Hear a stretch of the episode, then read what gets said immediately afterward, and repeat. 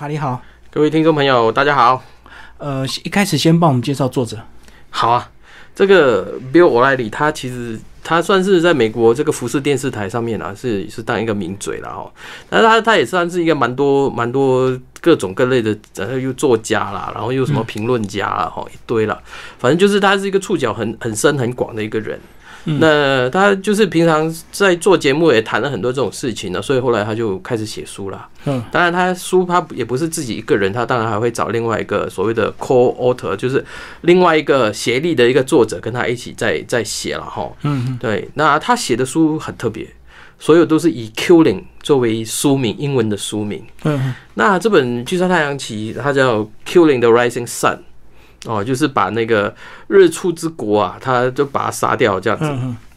啊，其实他其他还有了，比如说什么 Q 零巴顿呐、JFK 啦、雷根呐，这等等之类的。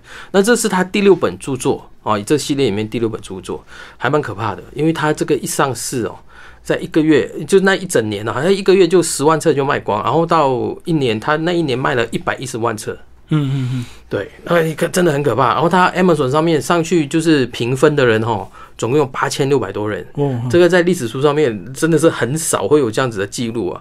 而且他的 Amazon 上面的总分是四点八，满满是五颗星啊，他四点八颗星啊，所以 这本书很可怕。对，所以想说要介绍给我们读者，哎，就是希望说大家开始就认识这个这个作者。可是写二战的主题非常多，啊那你觉得他的角度怎么样？因为他本身没有军事的背景啊。对他没有，但是我觉得有时候这种反而是好的，因为为什么？我们呃有军事背景的人去看这这这些专的角度的时候，会跟别人不一样。那其实它里面，我我后来我看了以后，我觉得我做做出呃三个人，他主要是三个人的主主轴，一个是杜鲁门。嗯嗯，另外一个是麦克阿瑟，另外一个就是这个裕仁天王。嗯，它里面的故事都主要是围绕在这三个人的身上。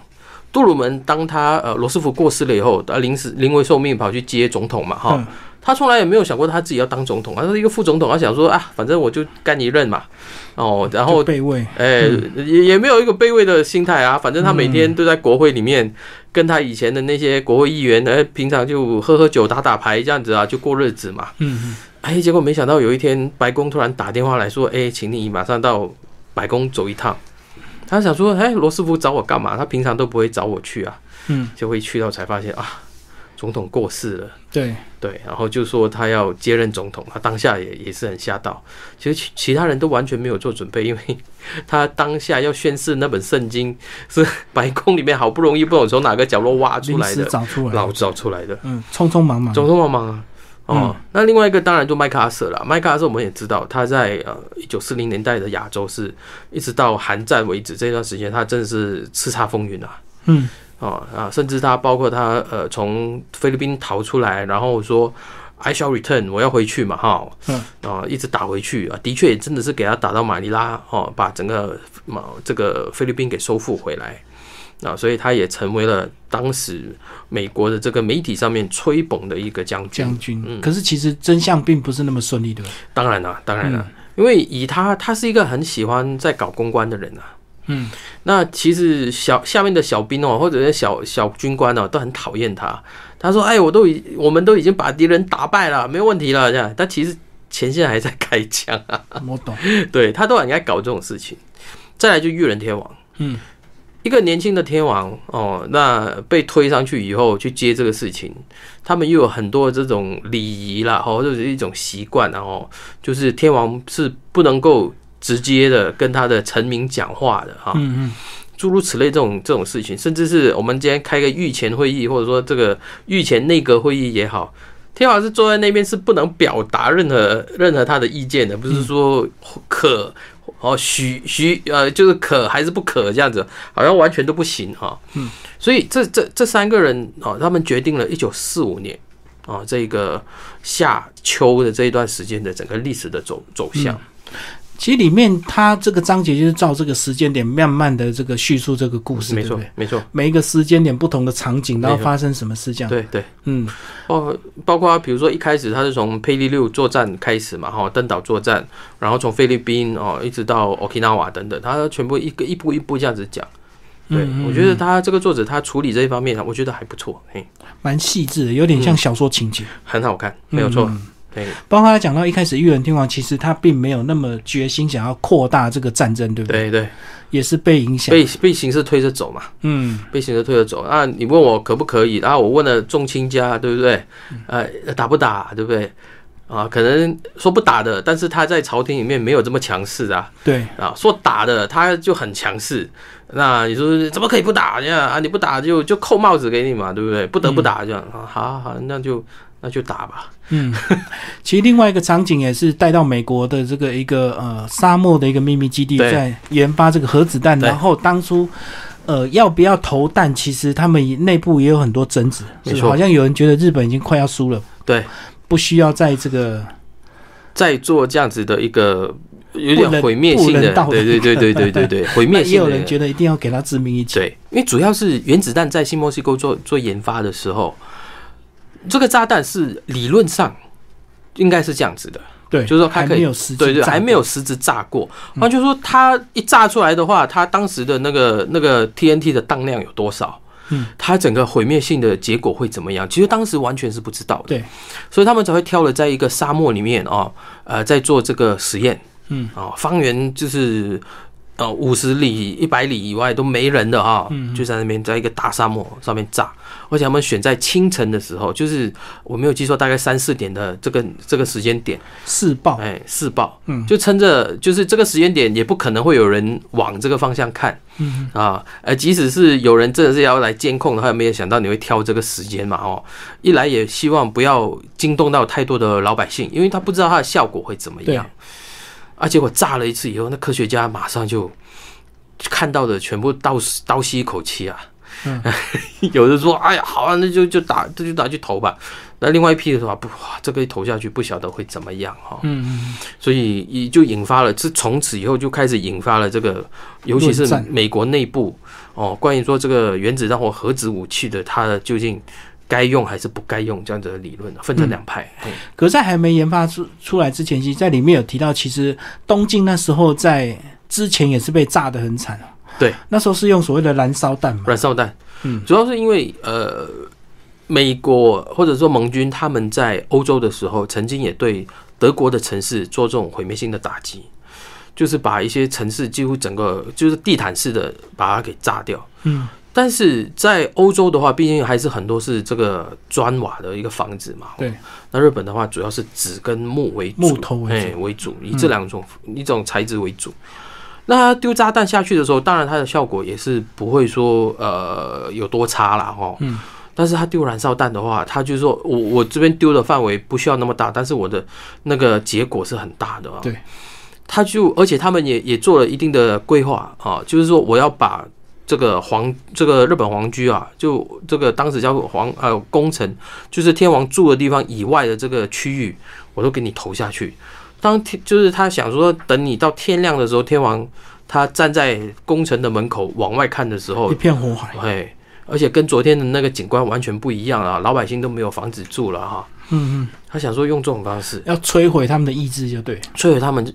医院就是作战下去的医院，嗯，而从在这以后，他们也会丢传单呐，就说，哎，你们就哦，赶紧啊，去反对你们的政府吧，不要再不要再打仗了哈，要之类这样子，就是这种是心在喊话，这种传单也会丢出来，嘿，嗯嗯，就是希望说让日本就是他呃知道说，你你抵抗美国的结果会是这样。可是天王好像在那之后是越来越坚定，对，哎，对。他一直就当然他一直去，比如说呃那个改组啦，因为他可能也放了风声哦，跟东条英机讲嘛，说诶我们是否有呃弹劾的这个机会啊什么之类的。那因为也也反对嘛，所以才后来才换换了首相嘛，就总辞换人这样子啊。但是换人也不是说他马上就往这个方向，因为当时他找的铃木嘛，铃木他跟他说诶我。他已经知道天皇的意意向是什么了，知道他意思是什么，想弹劾就对，对对对，想弹劾，所以他们就做了很多事情，比如说透过呃这个苏联啊去谈啊，因为毕竟那时候苏联跟日本还是盟国嘛，嗯，然后请他去跟啊美军这边去传达一下他们的意愿啊，甚至是呃通过其他的中立国家啊等等啊，但是当时的苏联他已经知道，已经知道你美国准备要打到他们本土去了，嗯，他根本。苏联自己本身，因为当时的欧洲战场都已经结束了，对他把他的部队都已经开始逐步在往亚洲这边在移动啊，太平洋这边在移动。他知道他接下来他要干嘛了，所以他完全一点都没有要把日本请他们转达的事情转达出去啊，好，他全部就吞吞下去了。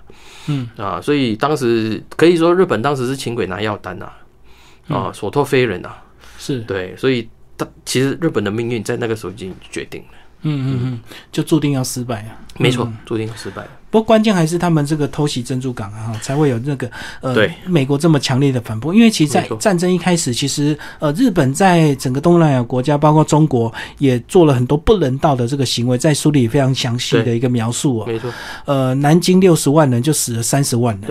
对，那其实那时候美国还没什么感觉，对不对？对，甚至还觉得那是假新闻，不可能这样。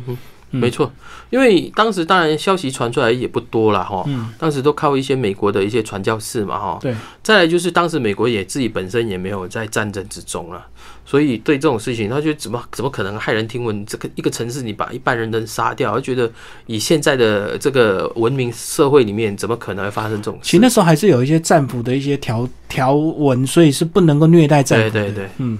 他们相信日本不会这样子做嘛？对。等到一九四一年以后啊，他们才自己才知道，当你被日本人关起来的时候会是怎么样。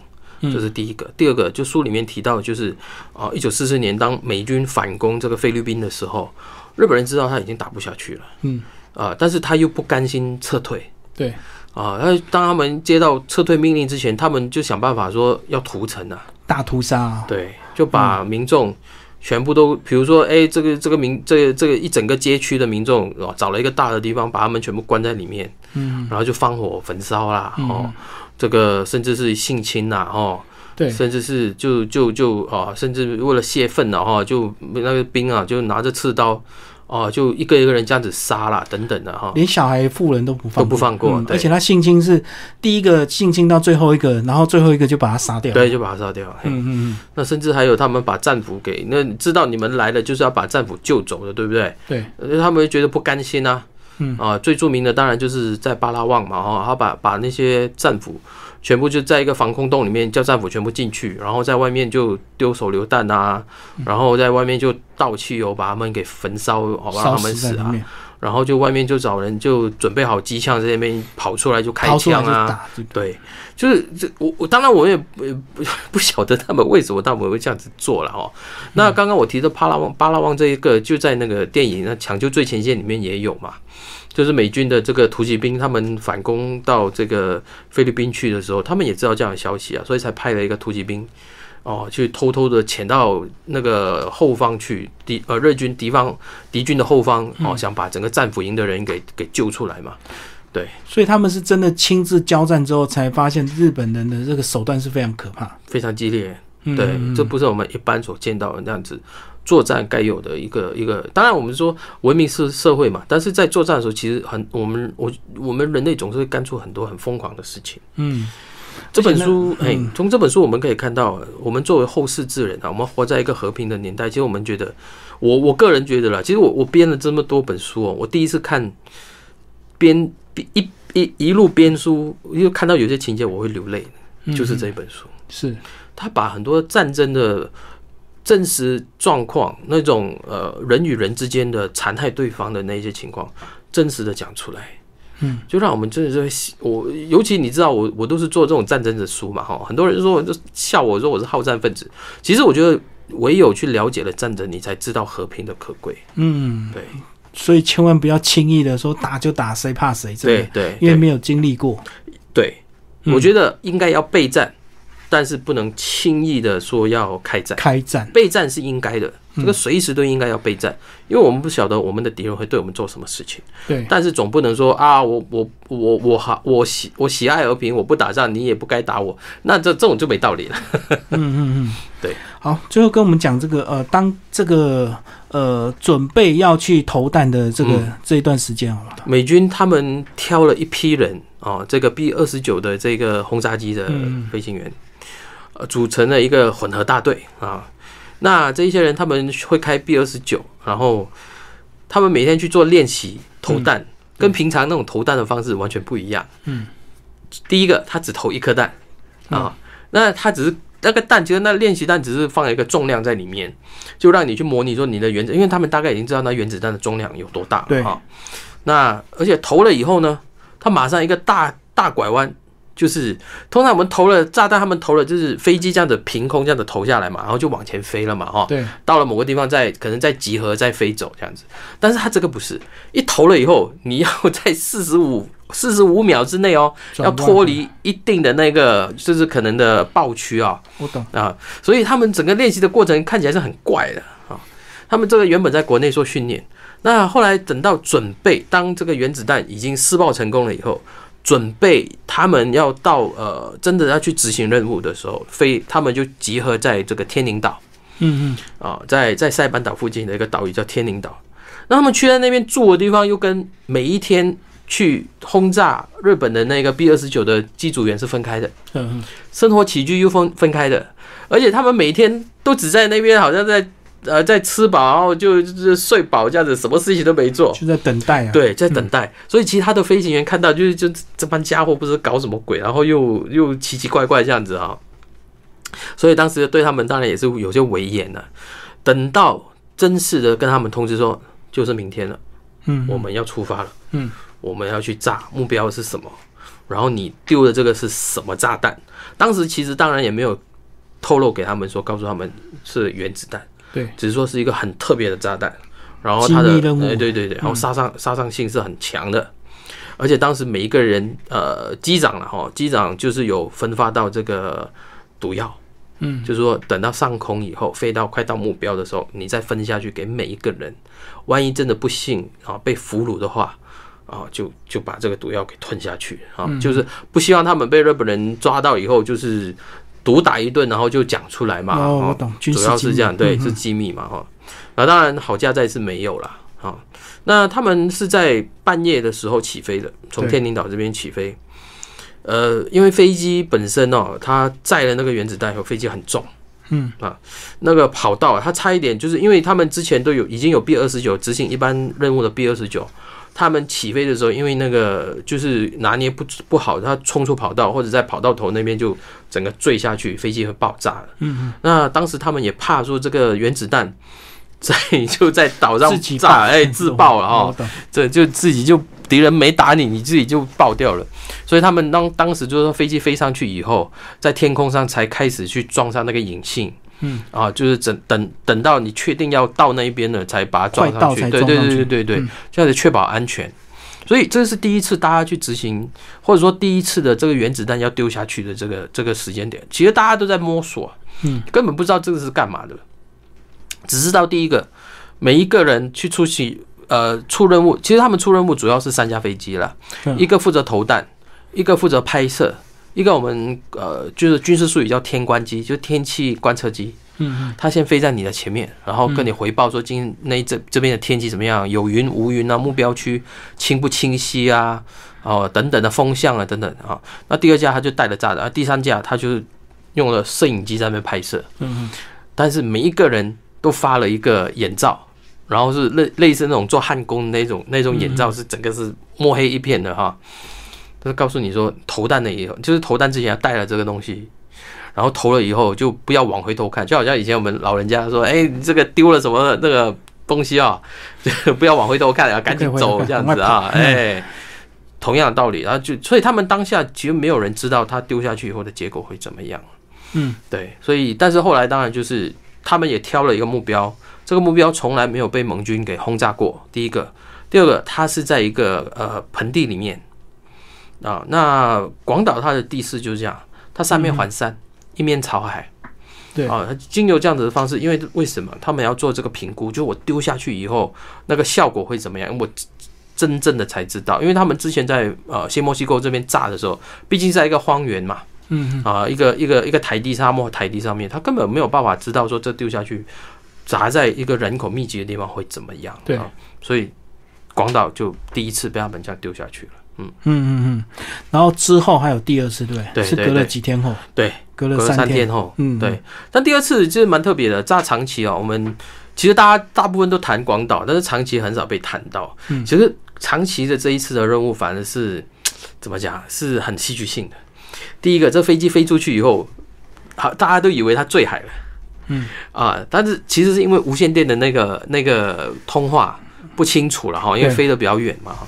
然后他到到了集结点，要等其他飞机来跟他汇合的时候，大家在那个高度、那个空域不一样，所以大家说糟糕了，已经过了时间，他都没出现，所以就有人说啊，他可能已经下去了啊。呃，就听到下去了这个东西以后，就说啊，完蛋了，已经已经已经没有了这样子啊。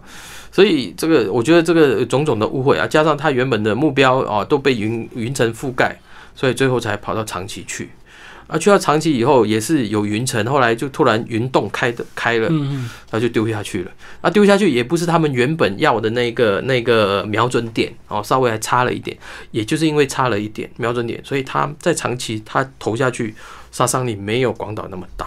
嗯嗯啊，这个也是可以算是呃长期的一个稍微有一点点的小运气啦。所以他本来是选小仓啊，小仓对，哦，因为云城太后知道转换目标。对，对对对。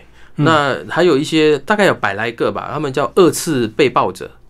被爆者是日本汉字用来形容那种遭遇原子弹原爆的这些人。二次被爆者是什么？就是他在广岛那边被炸过一次，这这比较外围了哈，可能受伤了，或者是可能没有太太太太大太严重，结果就被疏散到长崎这边人，没想到长崎这边再炸一次，所以有一些人就经历了两次的原爆，大概有一百多人。嗯嗯，所以后来第二次之后，终于天皇受不了，对，就宣布要投降。对，因为他其实他第一次的时候，他们就有派，因为。一炸了当天呢，因为他们比如说这个广播联播嘛，NHK，哎，奇怪了，这个广岛那边的电台没有跟东京这边连线啊，嗯，那打电话也没人听啊，那 NHK 广他的他的办公室其实距离核心那个原爆点还还还蛮不会说太太近了，它还算有一段距离，但是也在这个爆心区啊中中层呐中层的地方啊，那几乎就整个电台是完全毁灭了。啊，不能够不能够发送讯号了，所以他们后来就从东京这边就派了军官搭飞机啊，去那边确认一下看看状况。嗯，就回报说整个城市都被毁掉了。嗯，它只在上空这样子飞啊，没有下去了，就一看到其实就知道。其实我我我我自己本身我去过广岛，那你你现在广岛跟日本其他城市完全不一样，它几乎没有古老的建筑，它全部都是钢筋水泥的建筑，重建的。对，重建它，因为它整片都没有了。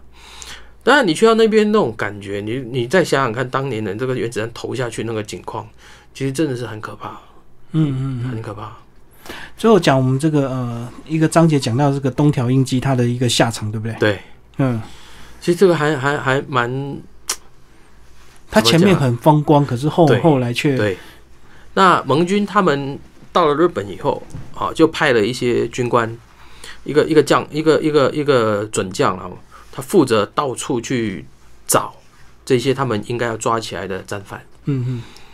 那东条英机他就很奇怪，哎，美军就是已经签了，美军占领了以后，一直没有人来找我啊，好像有点不甘寂寞一样啊。嗯。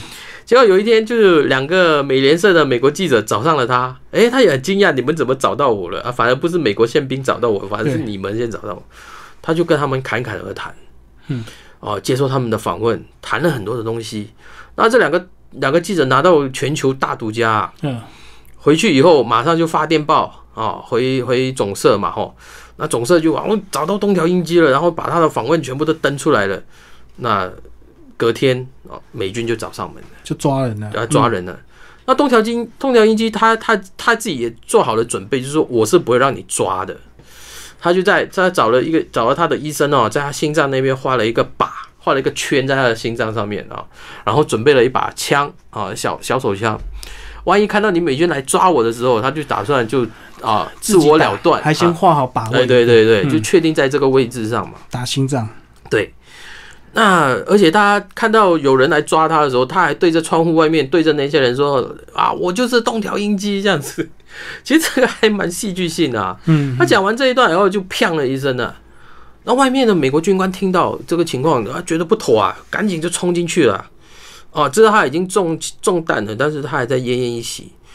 那这个副带队的军官哦，他看到哎这样不行啊，啊要先把他救，因为美国他们还蛮妙的，他们有一种想法就是我不会让你活活，就是你你你活你想说逃过活罪嘛，哦，我是不会让你这样子，我已经把你救回来，把你救治回来啊，所以东条英机他最后是被救活了，然后还送上了这个东京审判的这个审判席上面啊，来来来做审判。其实我觉得这一段对他来说是还蛮，呃啊，就是面对历史吧。